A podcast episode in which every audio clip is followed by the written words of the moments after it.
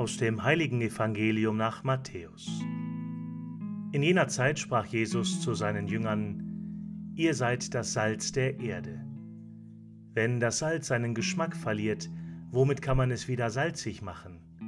Es taucht zu nichts mehr, außer weggeworfen und von den Leuten zertreten zu werden. Ihr seid das Licht der Welt.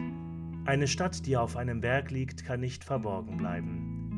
Man zündet auch nicht eine Leuchte an und stellt sie unter den Scheffel, sondern auf den Leuchter. Dann leuchtet sie allen im Haus. So soll euer Licht vor den Menschen leuchten, damit sie eure guten Taten sehen und euren Vater im Himmel preisen. Evangelium unseres Herrn Jesus Christus.